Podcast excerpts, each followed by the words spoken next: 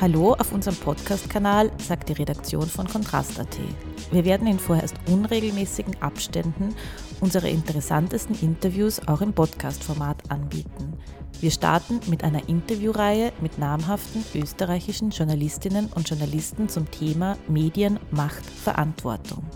In der ersten Episode sprechen wir mit Markus Lust von Weiß. Der ehemalige Chefredakteur von Weiß erklärt, warum Journalismus nie objektiv sein kann, warum die journalistische Sprache antiquiert ist, warum die Linke rebellischer sein sollte und Porno neben Politik stehen darf und was sonst alles noch Bullshit ist. Mein Name ist Markus Lust, ich bin äh, Chefredakteur von Weiß Österreich und inzwischen seit fünf Jahren beim Unternehmen, ähm, seit sieben Jahren für Weiß insgesamt tätig. Also davor war ich freier Autor und habe Kolumnen geschrieben über äh, Wrestling und komische Dinge.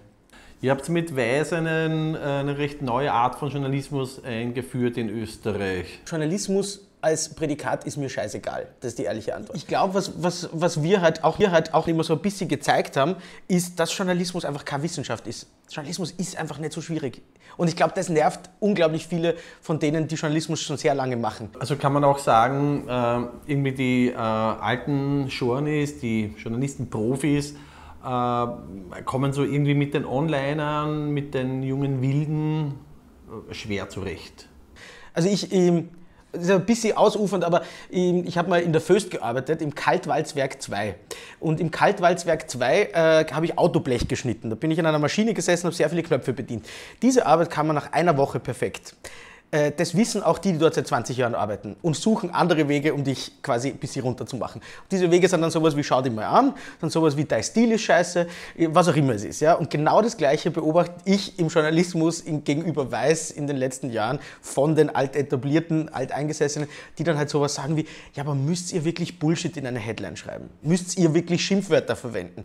Und was macht ihr jetzt konkret anders? Also was stört euch vielleicht am alten Journalismus, an der alten journalistischen Sprache? Dieses, du, dieses verbürokratisierte Sprechen, die, diese, diese, dieser eigene Schreibstil, du hast dann oft einfach, ich finde auch, ich, finde das sind Bullshit-Headlines in Wirklichkeit, wenn du Skandal, Doppelpunkt, äh, Wirtschaftskammer, äh, Macht, XY und du hast, du lässt die Artikel weg, du, du, du schreibst nicht alltagssprachlich, sondern du hast einen Schlagzeilensprech eingeführt, den sich einfach Journalisten und Journalistinnen ausgedacht haben. Es gibt keinen organischen Grund dafür, außer weil du Zeichen weglassen musst in der Headline. Diesen Grund gibt es heute nicht mehr. Wir haben versucht, das zum Beispiel ganz massiv zu korrigieren, indem wir sehr deskriptive, äh, äh erzählerische Headlines einfach haben. Ich glaube, das ist sogar eines der wichtigsten Elemente jetzt stilistisch von Weiß, die inzwischen im Internet sehr viel nachgemacht werden. Ähm, aber diese Dinge, also diese Betriebsblindheit auch in Bezug auf Phrasendrescherei im Journalismus, ja, das Allerschlimmste. Einfach immer aus gut informierten Quellen weiß man. Also Bullshit. Entweder du hast das von wem konkreten gehört, dann schreib's hin. Wenn es eine anonyme Quelle ist, schreib das hin. Aber mach für die Leser und Leserinnen transparent, was du da eigentlich erzählst. Und nicht verklausulierst, indem du mir so einen, eine Nebelwand da irgendwie aufbaust. Das finde ich einfach äh, ist das Gegenteil von dem, was Journalismus soll und führt dazu, dass dann Leute Lügenpresse sagen. Jetzt quasi eine eigene Sprache entwickelt, äh, Beweis, eine Sprache, mit der ihr auch jüngere Leute ansprecht und die lesen dann sogar Politik bei euch. Wir haben gemerkt, als wir international Weiß News gelauncht haben vor ein paar Jahren, dass es nicht stimmt, dass Jugendliche Politikverdrossen sind oder dass sie diese Themen nicht interessieren. Es stimmt nur, dass es nicht interessant für sie ist, das auf die alte Art zu hören. Es interessiert keine Sau, einen 60-Jährigen zu hören, der in einem Studio sitzt vor einem Greenscreen und dir die Welt erklärt. Es interessiert aber jeden, was der da redet, inhaltlich. Es interessiert die Leute halt nur auf eine andere Art. Wenn man auf eurer Webseite herumscrollt, liest man in der einen Spalte über Schwarz-Blau, in der anderen Spalte über Pornos. Ähm, ist das die Art und Weise, wie man jetzt junge Menschen heute erreicht? Es dürfen diese Dinge gleichberechtigt nebeneinander existieren, wie Internet-Bullshit, und Innenpolitik oder so. Ja? Ernste Kriegsberichterstattung und hey, diese Sache ist gerade viral. Äh, das, das darf gleichzeitig sein, weil ehrlicherweise wir alle so sind. Uns interessieren diese Sachen gleichzeitig. Es wäre verlogen, so zu tun, als würden wir nur Standard oder die Zeit lesen und würden uns die ganze Zeit nur intellektuell selbst beweihräuchern. Das tun wir nicht. Wir schauen Bullshit, wir lesen Boulevard und so weiter. Und ich finde wichtig, dass wir uns da nicht selber bullshitten, indem wir zugeben, dass die Welt so vielfältig ist eben.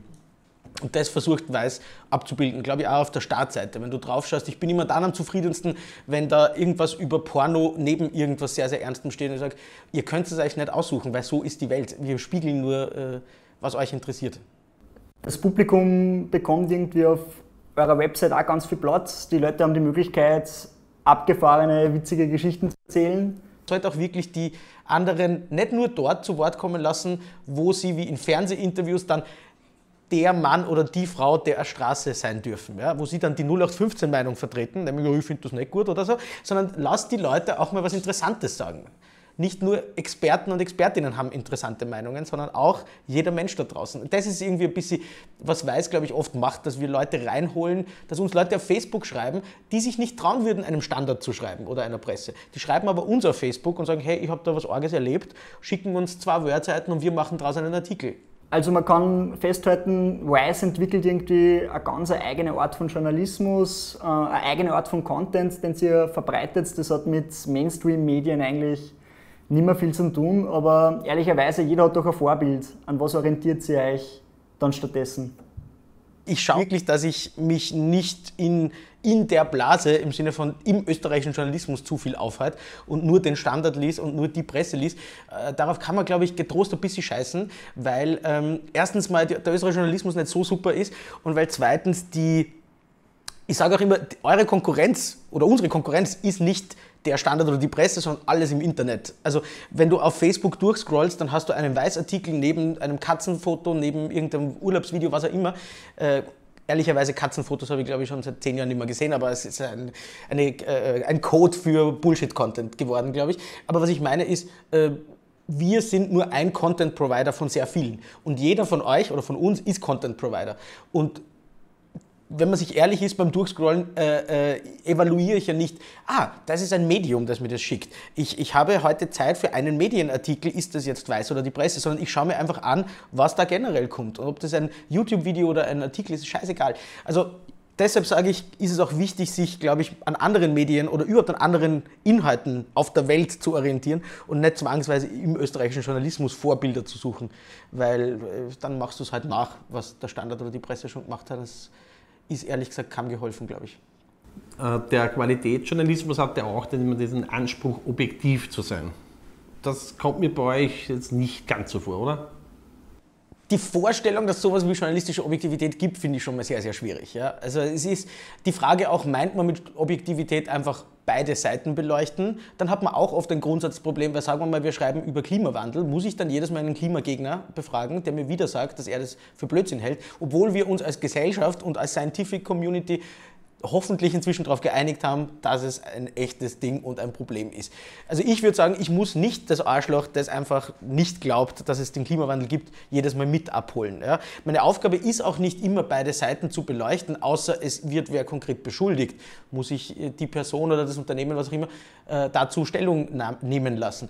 Aber, ich habe vor kurzem diesen schönen Satz gelesen, Journalismus ist nicht, also wenn jemand sagt, es regnet draußen, dann ist deine Aufgabe nicht, den anderen äh, zu Wort kommen zu lassen, der sagt, es regnet nicht, sondern deine Aufgabe ist rauszuschauen aus dem scheiß Fenster und zu schauen, ob es regnet. Es gibt eine Art von vorgeschütztem und falschem Objektivismus oder Objektivität im Journalismus. Das ist diese Vorstellung, wenn ich nur beide Seiten äh, abdecke oder wenn ich nur genügend Gegenmeinung drin habe, dann ist es objektiv. Das ist, glaube ich, Blödsinn. Wenn Objektivität bedeuten würde, so wie es zum Beispiel ein Steger von der FPÖ sieht oder so, dass man einfach nur mehr Mikrofonständer ist für die Regierenden oder Sprachrohr für irgendwen, dann haben diese Leute ein Riesenproblem mit dem Objektivitätsbegriff. Weil das ist nicht Journalismus. Journalismus war noch nie einfach nur abbilden, was irgendwer anderer will, dass du sagst. Ähm, und deshalb ist es mir tausendmal lieber, wie gesagt, deklariert subjektiv zu sein. Einfach klar zu machen, wo meine Meinung ist selbst wenn du noch so objektiv berichtest, wählst du aus, alleine schon indem du nicht äh, ein Protokoll oder einen Live-Ticker von 24 Stunden XY machst, sondern indem du zusammenschneidest, zusammenkürzt. Äh, ähm, diese Auswahl schon, dieses Rearrangement von Fakten ist schon subjektiv. Äh, genau, finde ich halt wichtig, das irgendwie im Hinterkopf zu haben, wenn man Journalismus macht. Du sagst, Medien können gar nicht objektiv sein, das funktioniert gar nicht. Äh, wie sollen die subjektiv sein? Wie schaut das dann aus? Ich finde auch, dass Medien sich mehr deklarieren sollten oder könnten. Ja? Also so wie sie es im amerikanischen oder englischen Raum tun, wo sie Wahlempfehlungen abgeben, wo Medien Positionen beziehen zum Beispiel. Äh, weil ich eh weiß, dass es so ist. Ich weiß doch eh, dass ein Standard äh, nicht den Norbert Hofer unterstützt. Aber der Standard sagt es halt nicht und gibt sich den Anstrich, wieder objektiv zu sein. Ja? Solche Sachen äh, schädigen eher die Glaubwürdigkeit, finde ich, der ganzen Branche, als dass es irgendwas bringt. Wenn ich ja an subjektiven Journalismus denke, da fallen mir gleich was die Krone Österreich ein. Subjektiver Journalismus ist wichtig, aber deklariert subjektiver Journalismus. Und ein Österreich zum Beispiel oder Ö24.at ist eben nie deklariert subjektiv, sondern tut immer so, als würden sie die Wahrheit oder die größere Wirklichkeit abbilden und redet dabei aber von der äh, Kanzlerkrönung äh, von Kurz und äh, photoshoppt ihm eine Krone auf den Kopf. Das ist halt nicht Berichterstattung. Das ist halt ganz offensichtlich Framing, das ist Kommentar, das ist vielleicht noch irgendwie Journalismus, weil Kommentar und Glosse und so auch Journalismus ist, aber es ist halt schlechter Journalismus. Warum machen die Fellners und Dicherns überhaupt Journalismus? Was treibt die an? Ich glaube, dass es diesen Leuten einfach nur darum geht, gewisse Sachen, also ganz banal, gewisse Sachen in ihre Richtung zu spinnen und geil zu machen. Apropos, warum Menschen Journalismus machen, auf Wikipedia findet man die Definition, Journalismus hat das Ziel, Öffentlichkeit äh, herzustellen. Wie würdest du das definieren? Medien haben nicht mehr die Gatekeeper-Funktion von früher. Medien stellen keine Öffentlichkeit mehr her, sondern die kannst du äh, an uns vorbei herstellen. Du kannst, wenn du eine große Facebook-Seite, äh, äh, äh viel besuchte YouTube-Channel oder sowas hast, dann kannst du Öffentlichkeit selbst herstellen. Ähm, die Frage ist nur, überlässt du diesen Leuten die Deutungshoheit oder nicht? Wenn die Identitären auf ihrem eigenen YouTube-Channel groß sind, dann äh, gibt es an sich keine Notwendigkeit mehr für sie, Medien zu benutzen äh, für ihre PR, aber es gibt die Notwendigkeit aus Mediensicht, sie anders darzustellen, als sie gerne gesehen werden würden. Ja? Das ist, finde ich, insofern schon eine Kontrollfunktion, die Medien und die wir als Weiß einnehmen. Frage ist immer, wie wir es machen. Äh, ich, ich, ich zum Beispiel, wir, wir haben äh, die nicht Identitären, sondern Pegida damals, haben wir kann ich mich erinnern, ziemlich aufplatteln lassen, indem wir einfach einen Live-Ticker zu ihrer Demo gemacht haben. Zu einem Zeitpunkt, wo ich mich aber auch dafür verteidigen musste, wo Leute dann geschrieben haben, äh, ist es jetzt nicht ein Hochschreiben äh, von diesen Rechten, die sonst unbedeutsam wären, wo ich eben dann immer darauf sage, äh, ich glaube an die Mündigkeit unserer Leserinnen und Leser und wir müssen ihnen nicht sagen, was sie lesen dürfen oder konsumieren dürfen. Ähm, und wie gesagt, Pegida oder jetzt die Identitären hatten schon eine Öffentlichkeit. Aber was wir gemacht haben, ist, wir haben diesen Live-Ticker gemacht und minutiös jeden kleinen Bullshit aufgezeigt, den sie machen. Sowas wie, einer von denen macht einen kühnen Gruß äh, mit drei Fingern, dann sagt irgendwer andere, ja, aber das ist eigentlich verboten in Österreich. Dann sagt der andere, ich weiß nicht, ist das verboten? Sagt der andere, ja, aber das ist doch der Rüttli-Schwur aus der Schweiz. Ist das dann bei uns nicht irgendwie doch... Der andere sagt, ja, darf ich Heil Hitler sagen eigentlich? Es war dann wirklich so ein relativ skurriles, äh, verbürokratisiertes Ding, wo sehr viele Pegida-Anhänger und die Leute auf der Bühne miteinander darüber geredet haben, mit wie vielen Fingern sie jetzt sagen dürfen, dass sie Faschisten sind. Und das, das nachzuzeichnen, so minutiös wie wir das gemacht haben, hat sie viel mehr aufplatteln und bloßgestellt, also aufplatteln lassen und bloßgestellt. Ähm, als wenn wir einen Leitartikel geschrieben hätten. Also ich glaube, da sind wir zum Teil, haben wir die gleiche Kontrollfunktion wie andere Medien, wir verwenden aber halt andere Mittel. Also wir verwenden manche Mittel auch subversiv. Wir machen auch leere Artikel. Wir, wir hatten zum Beispiel alles, worauf wir uns an der äh, Wiederholung der Bundespräsidentenwahl freuen. Und dieser Artikel war halt leer. Solche Dinge. Also wir, wir arbeiten zum Teil auch recht konzeptionell ähm, aber ich glaube schon an diese Funktion von Journalismus, ähm, eine Kontrollfunktion in der Gesellschaft einzunehmen. Ich glaube nur nicht, dass Journalismus das Einzige ist, das das macht.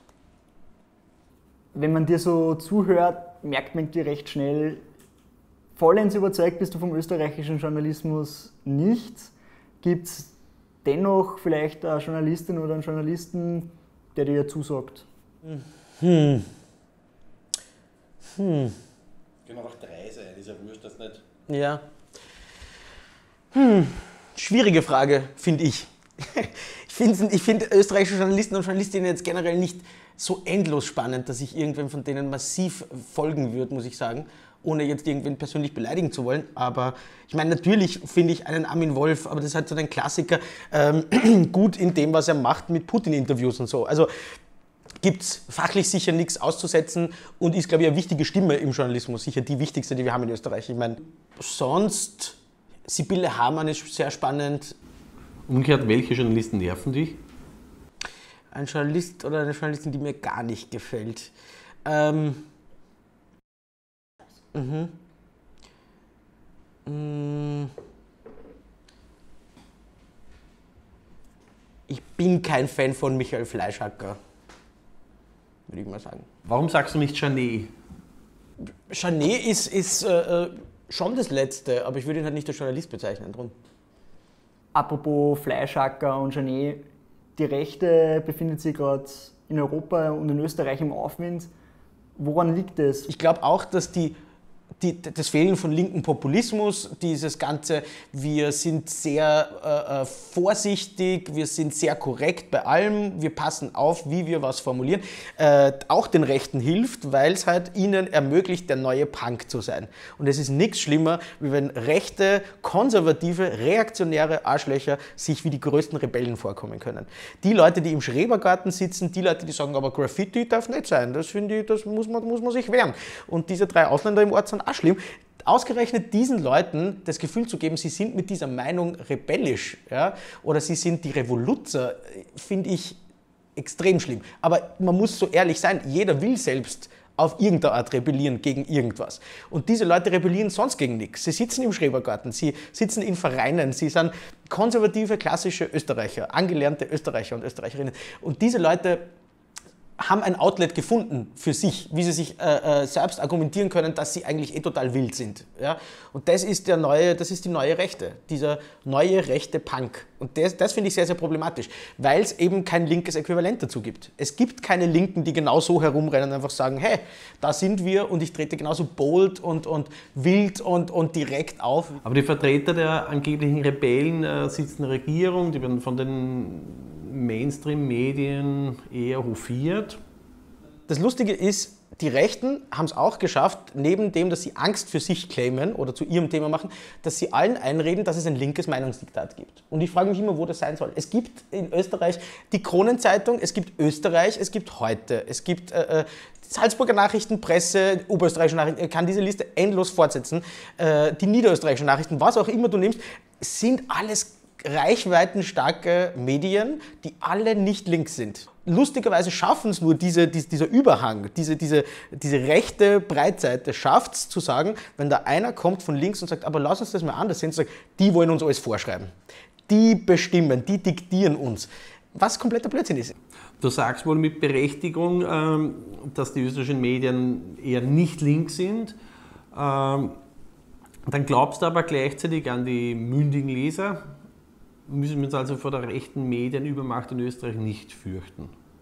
Ich glaube immer noch an das. Also ich glaube immer noch, dass gerade im Internet Leute, ähm, sehr viele Leute mobilisierbar sind, die sehr aufgeklärt sind, denen man nicht immer ein Etikett draufpicken muss, wie auf eine Chickbackerl, äh, wo dann steht, Achtung, diese Sache ist böse. Ich muss ihnen nicht immer dazu sagen, wie sie über die Identitären denken sollen oder so. Es reicht dann oft schon, äh, ihnen was Interessantes anderes zu zeigen oder es zur Diskussion zu stellen und sie halt ein bisschen ernst zu nehmen und nicht zu glauben, wenn, weil die Alternative wäre zu glauben, dass da draußen eine Herde von dummen Schafen läuft und wenn irgendwer sagt Heil Hitler, dann stehen die alle wieder auf der Straße und sagen, ja, genau so wollen wir sie und lassen sich einfach verführen. Also diese Idee von alle sind nur äh, Marionetten, die einfach spielbar sind, finde ich nicht zutreffend und ich finde es sehr gefährlich, so zu denken.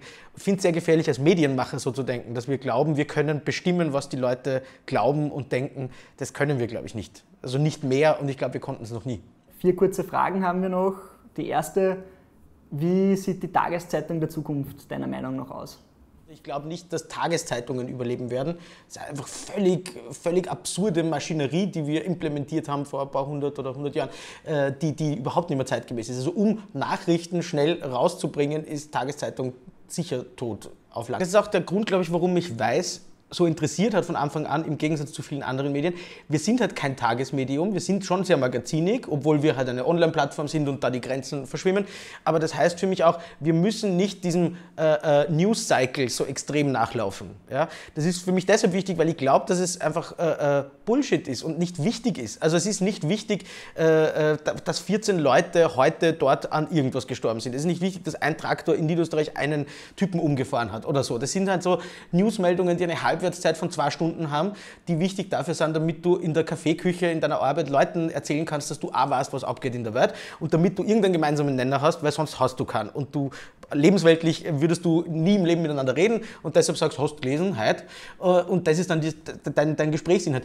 Diese Sachen haben mich nie interessiert und ich, ich glaube auch, dass dieses Nachrennen, dieses Aktualität-Nachrennen sehr, sehr unehrlich ist. Und News sind nicht ähm, jeder einzelne Tweet von Donald Trump, sondern News wäre, sich das Twitter-Profil von Donald Trump anzuschauen. Also das finde ich dann wieder spannend und das ist das, was Weiß macht. Eher dieses, manchmal nehmen wir uns einfach die Zeit, dann sind wir halt drei Tage später dran und haben dafür einen ganz anderen Blick auf diese Sache, als die Meldung, die Upper-Meldung zu copy-pasten, so wie das jede Zeitung tut.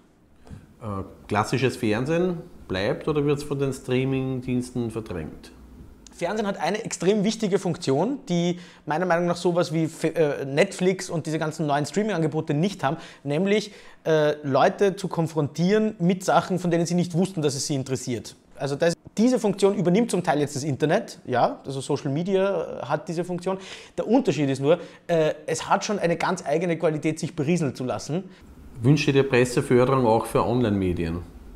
Ich meine, Weiß bekommt zum Beispiel keine Presseförderung, das äh, haben wir noch nie bekommen. Ähm, uns, ja, ist, ist, halt so ein, ist halt einfach ein Ding, äh, während jetzt zum Beispiel zur Zeit die, die rechte Publikation sehr wohl Presseförderung kriegt. Ich meine, sowas ist halt dann schon äh, zumindest ein ganz kleines bisschen äh, äh, bedenklich oder man darf es hinterfragen. Wenn du einen journalistischen Wunsch frei hättest, wen würdest du zu einem ausführlichen Interview bitten? Okay, wenn es eine nicht lebende Person wäre, dann wäre das definitiv Hunter S. Thompson, der Erfinder, Begründer von Gonzo-Journalismus, der wahrscheinlich Weiß ziemlich stark geprägt hat und mich, weil ich ein Tattoo von ihm da habe. Ähm, also äh, das Spannende an Hunter S. Thompson war ja immer, dieser Zugang von, äh, du machst erst die Geschichte, ohne dich gibt es die Geschichte nicht. Mir kommt es sehr, sehr ehrlich vor, in einer, von einer sehr, sehr grundlegenden Art zuzugeben, dass, dass es nicht ohne Subjektivität geht im Journalismus. Und dass es aber dann am ehrlichsten ist, wenn du es auch transparent machst. Wenn du sagst, hallo, hier bin ich, hier gibt es einen Ich-Erzähler, es geht jetzt um meine Gedanken, ich erzähle euch jetzt einen inneren Monolog darüber, was ich über dieses Thema denke und nicht hintenrum versuchen, subjektive Meinungen rein zu reklamieren, indem man wie eine Kronenzeitung zum Beispiel das über vermeintliche Statistiken tut, die man halt dann so liest, wie man sie lesen will, weil man eh weiß, was rauskommen soll. Also ich finde einfach, Journalismus sollte deklariert subjektiv sein und Hunter S. Thompson war das.